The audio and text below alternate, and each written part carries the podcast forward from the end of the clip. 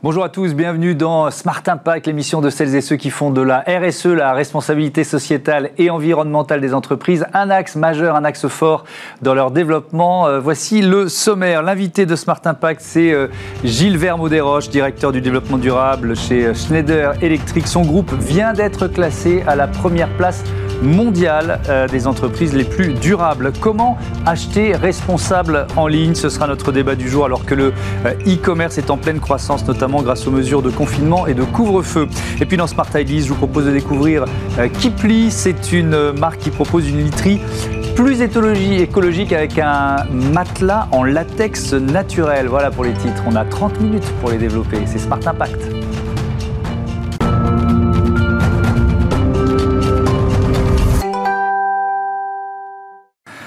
Bonjour Gilles Vermaux-Desroches, heureux de vous retrouver, de vous accueillir. Euh, vous êtes euh, donc le directeur du développement durable chez Schneider Electric. C'est un poste que vous occupez depuis euh, deux décennies, c'est ça? Est-ce que vous aviez parfois un peu le sentiment de, de prêcher dans le désert au début des années 2000 non, je ne sais pas si on prêchait dans le désert. De fait, euh, c'était euh, un peu comme la cerise sur le gâteau euh, mm. des, grandes, des grandes entreprises d'avoir une démarche développement durable.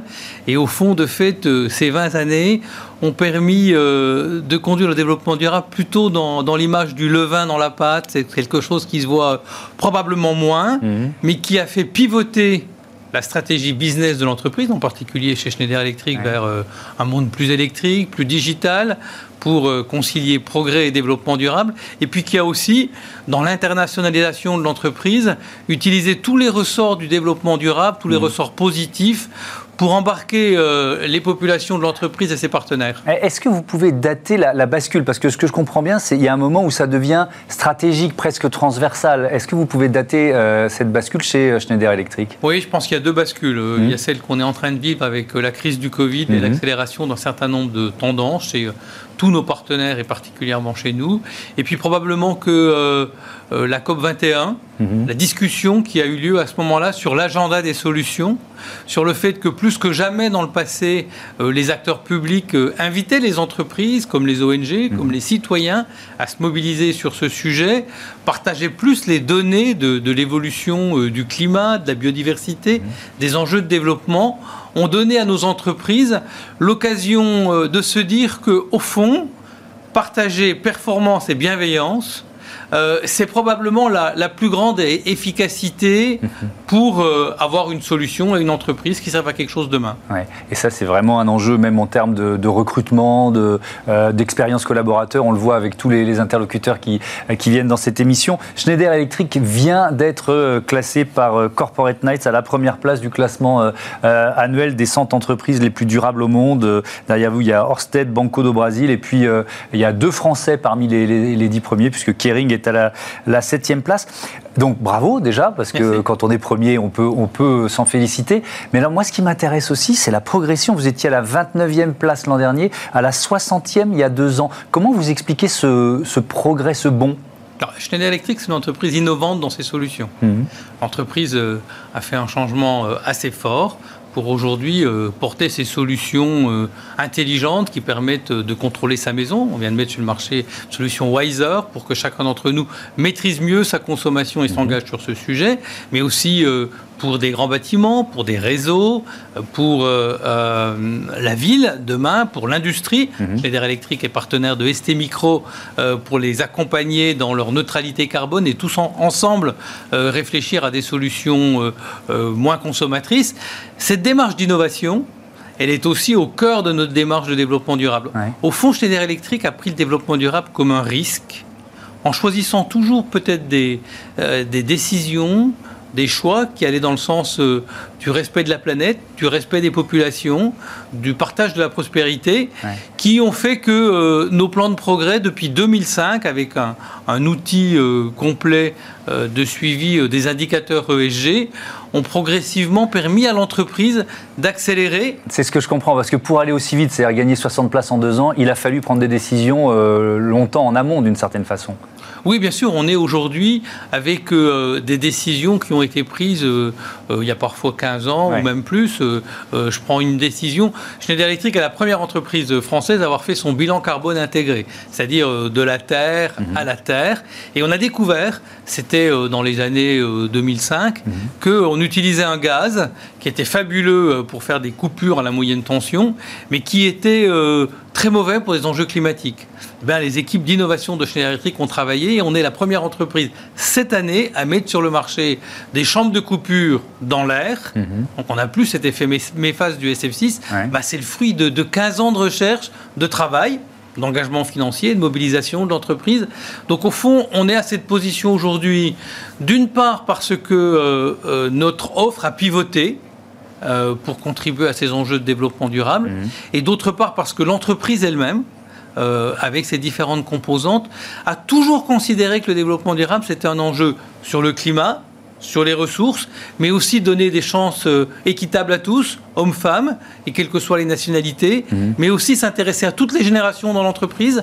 Là, on va ouvrir un très très grand plan pour les jeunes parce que à la fin de ce Covid, certainement que le grand sujet de responsabilité sociale dans le monde des entreprises, à côté du climat qui est l'affaire du siècle, mhm. c'est la question des jeunes. La transition des compétences, la capacité de nos entreprises de les embaucher, euh, de faire des efforts pour le faire, et singulièrement parce qu'on a besoin d'eux pour les innovations du 21e siècle. Hmm. Quand on est premier au classement du développement durable, c'est plus facile d'embaucher des jeunes diplômés parce qu'ils cherchent des entreprises qui ont du sens. Oui, en tous les cas, il y a beaucoup de jeunes qui sont sur le marché après cette crise. Euh, et euh, je pense euh, qu'il est important de dire à toutes les entreprises le message suivant.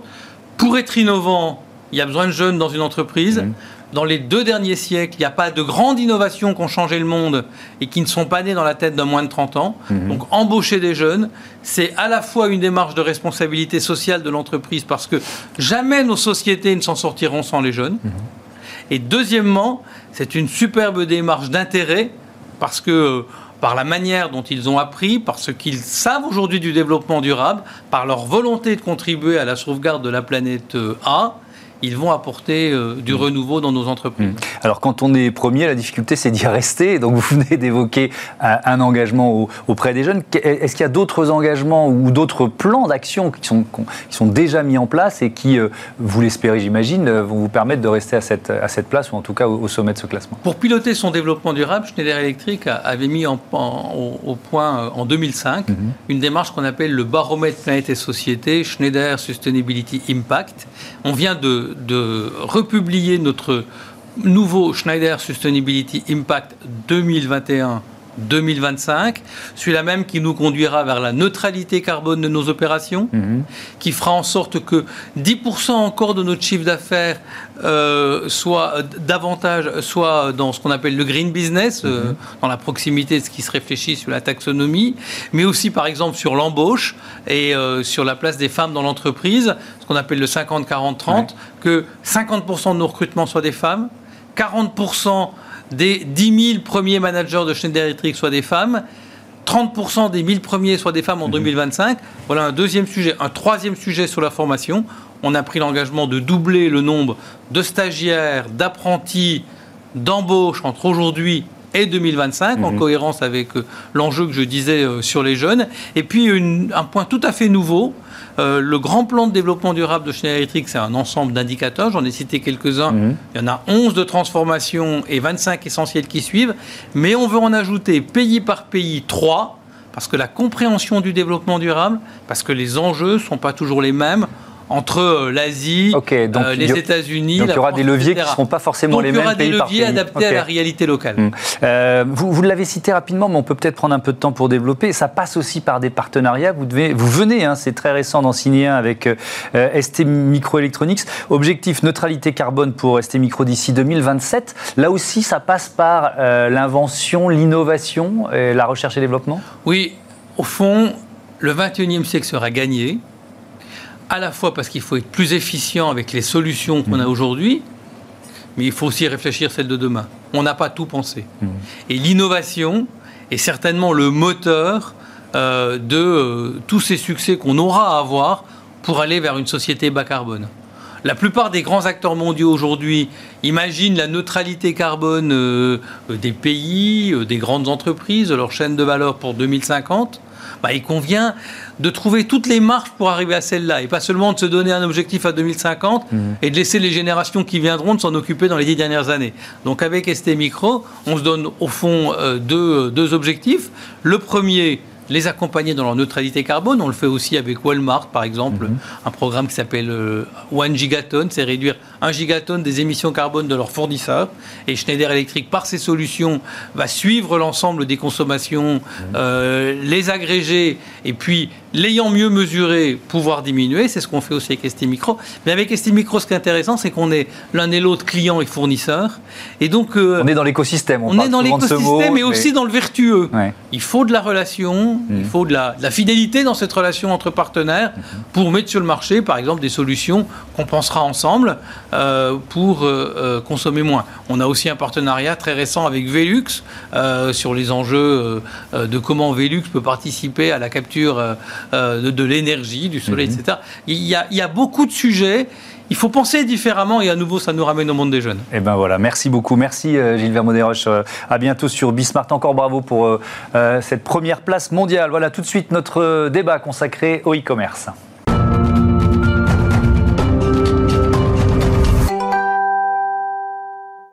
Comment acheter responsable en ligne C'est le thème de notre euh, débat avec euh, Cédric Laroyenne. Bonjour, bienvenue, directeur RSE du cabinet de conseil EPSA. Et Guillaume Truchet, bonjour. Bonjour. Bienvenue à vous aussi. Vous êtes le directeur des ventes France et Belgique chez euh, Parcelab. une prévision, tiens, pour commencer. Au Royaume-Uni, la moitié des ventes se feront en ligne d'ici 2028. 2028, c'est demain. Est-ce que vous diriez que la tendance est similaire en France, Cédric Laroyenne? La tendance, elle est similaire. Quand on regarde d'ailleurs euh, au niveau européen, c'est 13% de croissance entre l'année dernière et cette année. Ça mhm. représente un marché de e-commerce à 630 milliards de chiffre d'affaires, donc c'est assez colossal. Et l'Europe de l'Ouest concentre 66% de ce marché-là. Donc, mhm. il y a une tendance qui est forte. En France, ça représente aussi 20 milliards. Et puis, euh, il faut qu'on le mette en perspective, effectivement, euh, de l'empreinte carbone. Mhm. Ça va être le sujet. Et quand on regarde les 100 sites de e-commerce les plus visités l'année dernière en France, on s'aperçoit que par mois, c'est l'équivalent de 530 aller-retour euh, et tour du monde en voiture. Donc, c'est absolument colossal. Il y a mhm. beaucoup plus de 100 sites, mais l'étude portait sur ce nombre-là. Donc, il y a une empreinte écologique très forte avec une croissance de 13% qui est, qui est assez impressionnante. Oui, Guillaume Truchet, c'est vrai que c'est à la fois une bonne nouvelle, voilà, un secteur en, croissance, et un enjeu écologique euh, majeur, mondial. Ça nous dépasse. Ça nous dépasse, mais ça nous concerne euh, en tant que consommateur, dans un premier temps, par rapport aux choix euh, que l'on fait, et en tant qu'e-commerçant, mhm. justement par rapport aux solutions qui sont proposées à nos clients. Alors vous, par cela, vous, vous êtes une plateforme, vous permettez aux entreprises de suivre les envois, euh, d'automatiser les, euh, les, engagements, les, euh, la communication client, pardon. comment vous intervenez justement pour rendre vos clients plus sobres? Vous voyez ce que je veux dire? Alors, notre premier métier, c'est de rendre nos clients, les clients de, des e-commerçants plus heureux. Et ensuite, euh, évidemment, euh, une fois euh, ce moment important dans la vie d'un acheteur mhm. passé, c'est-à-dire l'acte d'achat, reste toute la partie jusqu'à la livraison et la réception du colis. Et c'est là où il y a, pour rebondir, beaucoup d'enjeux. Parce que l'empreinte écologique, effectivement, est très importante. Donc les rendre plus sobres, si jamais c'était l'objectif, ça passe, selon notre point de vue, avant tout par euh, de la communication et de l'information. Par exemple, on sait aujourd'hui, euh, nous avons mené chez Parcel Lab une étude sur les pratiques euh, dans la livraison mhm. des différents e-commerçants, notamment les 100 plus grands e-commerçants français. Ce que l'on constate, c'est qu'il y a déjà 24% d'entre eux, alors c'est encore un nombre assez faible, mais qui va progresser, on le sait, 24% mhm. d'entre eux qui proposent déjà des services d'expédition écologique. Simplement, le, consommateur hein, que nous sommes n'en est informé qu'après l'achat. Il faudrait inverser la logique. Il faudrait inverser la logique. Que ce soit avant on, sait en même temps, on sait en même temps que 75% des consommateurs en Europe euh, sont en demande de durabilité mm. et seront même prêts à attendre un petit peu plus longtemps mm-hmm. que le colis arrive euh, ou soit livré s'ils étaient informés de l'impact écologique sur les embouteillages, sur la pollution en général. Donc il y, a une ça, c'est ce qu'on appelle l'enjeu du dernier kilomètre, d'une certaine façon, en schématisant. Exactement, l'enjeu du dernier kilomètre. On mhm. sait qu'aujourd'hui à Paris, un véhicule sur cinq est un, est un véhicule de livraison. donc oui, effectivement, il y a il y a des enjeux au niveau du dernier kilomètre, mais d'une manière plus générale mhm.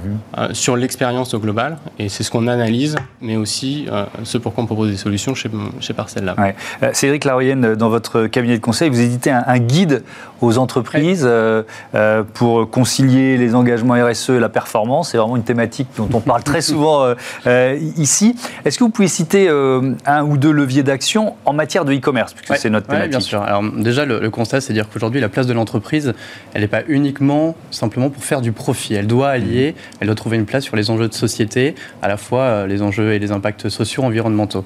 Et dans ce guide-là, on va retrouver euh, deux choses par rapport au e-commerce, deux leviers principaux. Le premier, c'est effectivement sur euh, l'emballage, sur le suremballage. Au niveau mondial, Arrêtez de nous envoyer du vide, quoi. Exactement. C'est, le nombre de fois où on a réagi comme ça, je sais pas, il y a 30% de vide, 40% de vide. 43%. il y a 4, ça, c'est la moyenne, ça? Exactement. Il y a, 40, il y a 4,2 milliards de colis qui transitent mmh. chaque année dans le monde. Et donc, il y a l'équivalent de 2 milliards de colis qui sont totalement dans le vide. Donc là, on se rend compte qu'en termes de matière, etc., on est en mmh. train de perdre absolument euh, le combat, entre guillemets. Donc, il faut euh, réajuster ça. Et le deuxième, qui effectivement, sur le transport, on parlait du dernier kilomètre. Mmh. On est euh, dans une société où on est dans l'instantané. Donc, on veut une livraison ultra rapide. Donc aujourd'hui, effectivement, il y a des déplacements de plus en plus euh, fréquents. Donc euh, ce que l'on propose, en tout cas, peut-être ce qui peut être repensé, c'est effectivement des livraisons groupées, être aussi plus patient. Et puis pour les entreprises, c'est réfléchir aussi sur un prisme économique. On ne peut pas dire qu'on est là pour sauver la planète et que c'est uniquement de et que ça coûte cher. Mhm. Mais effectivement, il faut voir sous un prisme économique. Donc, si on réduit les emballages, quand on est facturé en termes de transport sur de la volumétrie, si on réduit, on gagne de l'argent et c'est bon pour l'environnement. Et oui, ça met moins de camions sur, sur les routes, euh, évidemment. Euh, Guillaume Truchet, comment vous luttez, vous, contre ce syndrome du vide là, dans, dans, dans, les emballages? On, a, on a parlé euh, plusieurs fois ici de, de Cdiscount, qui a un, robot qui, qui permet d'avoir de, les emballages les, les plus justes, les plus proches possibles du, du produit. Il y a d'autres options? Euh, L'intégralité des options, je ne les connais pas. En tout cas, ce qu'on constate, c'est que 66% euh, des, euh, des, plus grands e-commerçants en France aujourd'hui euh, ont des emballages qui sont adaptés à la taille des produits. 66%, donc ça a bien progressé quand même. Ça a bien progressé. encore une fois, il y, y, a une marge de manœuvre. Et puis ce qui est mm. important aussi, c'est quand on parle du e-commerce, on oublie souvent qu'en France, il y a plus de 200 000 sites marchands. Donc il n'y a pas que des grands acteurs. Mhm. Euh, il y a aussi des acteurs qui sont plus petits, qui n'ont peut-être pas les mêmes moyens.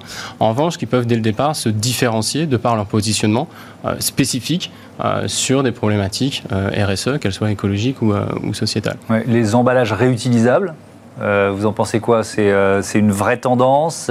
Pour l'instant, ça représente quand même un, un petit marché, j'imagine? C'est un démarrage. On voit des grandes marques. je ne sais pas si je peux citer des Oui, allez-y, allez-y. Je viens d'en citer une, donc vous pouvez y aller. Très bien. Euh, on voit des marques, par exemple, dans l'industrie de la mode, comme Ted mhm. Baker, qui euh, proposent des cartons qui sont réutilisables. C'est-à-dire que c'est juste un, le bordereau euh, qui se détache. Il suffit de renvoyer. Si jamais vous faites un retour, vous mhm. réutilisez le même carton, ils pourront coller une étiquette et eux-mêmes réutiliser le même carton. Il y a des startups françaises qui créent des emballages réutilisables, plastiques, qui sont de différentes dimensions, qu'il vous mhm. suffit de renvoyer par la poste, que le commerçant peut réutiliser. Donc je crois que c'est un marché qui est extrêmement dynamique. Euh, il y a une vraie prise de conscience d'une manière générale. En fait, je pense que les problématiques RSE pour les entreprises étaient euh, d'abord une contrainte réglementaire et c'est devenu un vrai objet euh, de différenciation, de positionnement et donc d'attractivité pour les clients qui de toute manière le recherchent aussi. Cédric Laurienne, un mot là-dessus sur les emballages réutilisables? Vous, vous, y croyez ou vous pensez que ça restera quand même de toute façon plutôt une niche? Je, crois qu'il y a, un, effet, il y a un coup de pression à la part des, consommateurs qui deviennent consommateurs et qu'aujourd'hui euh, on peut trouver euh, le même produit sous plusieurs plateformes et ce qui va faire la différence c'est cette expérience client, c'est le fait que l'emballage soit mm. peut-être euh, éco-conçu et soit réutilisable 10 fois, 100 fois, là on l'a vu dernièrement, et puis qu'il puisse avoir une politique de retour qui soit effectivement avantageuse avec ce même emballage. Alors ça, ça c'est important, la politique de retour, parce que c'est aussi un des enjeux du, euh, e-commerce, le euh, réduire le nombre de, paquets, soit qu'on ne réceptionne pas le premier jour lors de la première proposition de livraison, soit qu'on renvoie parce que, euh, bah, parce que finalement il ne nous convient pas. Qu'est-ce que vous préconisez pour eux Là aussi, on parlait de communication d'information, c'est peut-être un élément important. Il y, a un vrai sujet qui est, quand on veut aller sur de l'emballage éco-conçu, c'est entre 15 et 20 plus cher, effectivement. Mmh. Mais donc il faut trouver le bon juste milieu entre mon produit est bon pour la planète et mhm. euh, j'arrive à réduire euh, le phénomène de casse quand il arrive euh, chez, mon, chez mon client. Donc là, il y, a, il y, a, un vrai effet de levier qui est, encore une fois, de, je le répète, d'aller sur l'expérience client, de montrer mhm. qu'effectivement un produit éco-emballé ne se casse pas plus et potentiellement travailler sur ces nouveaux matériaux. Je pense que c'est faut aller sur ces innovations-là. On peut aller chercher l'emballage plus solide, mhm. éco-conçu pour limiter euh, le taux de retour. Alors ça c'est un premier élément. Ensuite il y a la question du, euh, euh, de la première ou de la deuxième livraison et, et, du client pas satisfait finalement. Guillaume Truchet, comment, comment vous, vous luttez contre, ou qu'est-ce que vous préconisez pour lutter contre ça? Est-ce qu'il est qu'il ne faut pas je ne sais pas, moi je, réagis en client, mais une, une euh, plus d'informations, plus de précision euh, sur le site, sur le produit qu'on va acheter, comme ça on sera mieux informé et peut-être moins, moins susceptible d'être déçu tout simplement. Hein, Complètement. Donc il y, a deux sujets, il y a celui être présent, euh, si on a choisi le mode de livraison à la maison, est effectivement présent, c'est notre propre responsabilité, ou choisir un mode de livraison alternatif, puisque 78% des e-commerçants proposent la livraison en point relais. Mhm.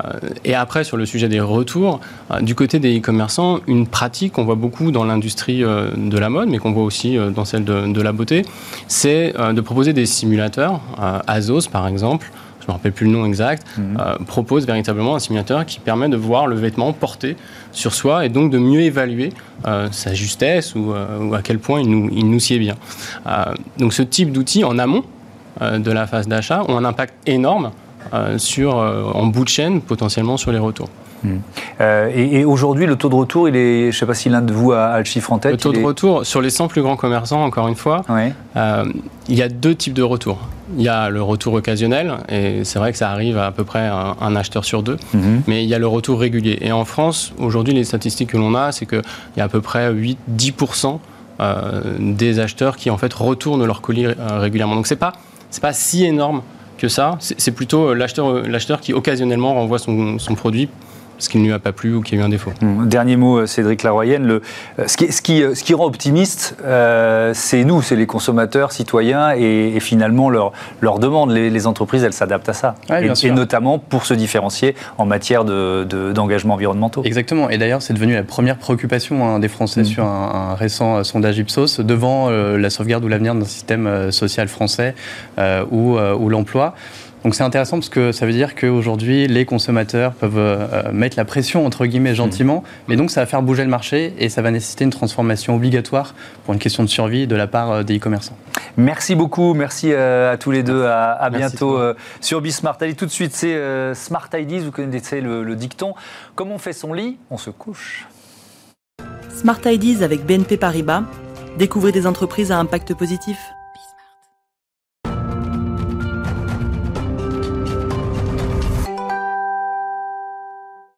Une start-up à l'honneur et aujourd'hui on parle literie éco-responsable avec Davide Balotta, cofondateur de Kipli qui est avec nous en, visioconférence. Bonjour, est-ce que vous m'entendez bien? Bonjour, je vous entends très bien, ouais. Bon, le son, le son est bon. Votre marque, elle est née en, en 2017. Avec quelle idée, quelle conviction? Bah alors, euh, sur le marché français et européen, les 90% des matelas vendus sont synthétiques. Donc la plupart des matelas, malheureusement, sont faits à base du polyuréthane, donc c'est un dérivé du pétrole. Et notre conviction, c'était qu'on on pouvait faire mieux, donc euh, proposer une alternative. Donc euh, à ce moment, l'écologie, c'est quelque chose qui est très important et, très fort dans, la population et dans les consommateurs. Donc, euh, avoir une, alternative éco-responsable au matelas, c'était notre ambition. On l'a fait avec un, matelas latex naturel.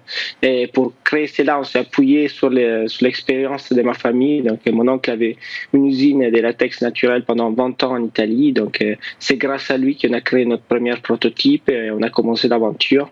Il faut savoir qu'il n'y a pas beaucoup d'usines, malheureusement, qui produisent ce type de matelas. En Europe, il n'y en a que trois. Il y en a un en Italie, un en Belgique et un en Bulgarie. Donc euh, voilà. Mais alors, le, David, le, latex naturel, euh, est-ce que c'est difficile à, produire? Bon, déjà, c'est le fruit d'un arbre, c'est ça? Exactement, c'est une sève d'un arbre qui s'appelle Evea brasiliensis. Et donc, c'est un arbre qui pousse dans des régions qui sont de, l'Asie du Sud. Donc, on l'emporte en Europe euh, dans des citernes, donc liquides, et on les fabrique après à, dans les usines. C'est une fabrication qui est beaucoup plus complexe que la fabrication du polyuréthane. La plupart en fait des producteurs de matelas en polyuréthane euh, euh, reçoivent directement les, les, les âmes en polyuréthane, les coupent et préparent des matelas. Donc c'est assez simple. Ils ne demandent pas un usinage qui est très très important. Et c'est pour ça aussi qu'il y a beaucoup de, il y a beaucoup de producteurs et au contraire du latex naturel qui demande un, usinage beaucoup plus lourd et beaucoup plus onéreux aussi à un niveau d'investissement. Et donc, c'est pour ces raisons-là qu'il y a moins d'usines et moins de production aussi. Est-ce que ça veut dire aussi que les, les matelas sont forcément vendus plus cher? Non, pas, pas forcément. En fait, il faut, je pense que quand on regarde les prix, on a toujours la tendance à regarder les nominales et stop. En fait, il faut regarder euh, au-delà en fait du nominal. Il faut regarder par exemple la durabilité. C'est quelque chose qu'aujourd'hui, euh, bah, on regarde pas forcément. En fait, un matelas, la latex naturel, il a un incroyable avantage qui est mm, vraiment durable par rapport au matelas synthétique, presque le double. Donc, déjà, si on commence à, inclure dans les prix euh, d'autres d'autres euh, éléments qui ne sont pas forcément que les nominales, enfin, on découvre que les prix euh, n'est pas si élevé que ça en fait. Les matelas latex naturels aujourd'hui, le matelas proposé par Kipli, il est 30% plus cher que les matelas synthétiques, mais avec une durabilité double et en fait euh, avec des, matériaux qui coûtent beaucoup beaucoup plus cher par rapport aux matelas, aux matelas vendus synthétiques. Donc en fait, les marges aussi que nous, comme, comme vendeurs, on fait sont, mm. sont moins importantes. Oui, parce qu'on ne le sait pas forcément, mais les, les matériaux, et là on parle de la, chambre à coucher, donc c'est d'autant plus important, les, matériaux que l'on utilise, ils, sont, peuvent être polluants d'une certaine façon. Est-ce que vous diriez que les lits que vous proposez, parce qu'il n'y a pas seulement euh, le latex naturel, il y a du coton bio, etc., etc., euh, ils participent à une forme de dépollution? Totalement. En fait, euh, c'est des matériaux qui, qui sont certifiés sans COV. Donc, euh, il y a toutes les certifications qui vont avec. Donc, COV, c'est des éléments en fait qui, qui, peuvent perturber les intérieurs et polluer. Donc, euh, c'est des, des, des, matériaux qu'on utilise qui sont neutres en COV. Donc, en fait, ils dégagent pas ces, ces, ces particules. Et donc, c'est sûrement des matériaux qui, qui, empêchent la pollution intérieure. Et en fait, la pollution intérieure aujourd'hui, c'est quelque chose qui, dont on parle pas beaucoup. En fait, on parle beaucoup des pollutions extérieures, euh, des, pollutions des villes, etc. Mais en fait, il faut savoir que euh, souvent, les maisons peuvent être euh, un lieu qui est pollué, malheureusement, où la, qualité de l'air, elle n'est pas vraiment au top. Et souvent, les vernis qu'on utilise, les meubles ou les éléments, les accessoires qu'on a dans la maison peuvent dégager des, éléments polluants. Les matelas, c'est un de ces, de ces produits qui peut dégager tout ça. Et en plus, on est vraiment en contact avec les matelas 8 heures par jour. Donc, on est sur les matelas, on a notre qui est total, total, totalement en contact avec les matelas. Donc, euh, c'est hyper important d'avoir aussi des matières qui, qui, soient naturelles et qui, qui respectent notre santé. Merci beaucoup, merci euh, David Ebalotta. Bon vent euh, à, votre marque Kipli. Voilà, c'est la fin de cette émission. Je vous donne rendez-vous bah, tous les jours, 24 h sur 24 sur bismart.fr. Sinon, les horaires, c'est 9h, midi, 20h30. Salut.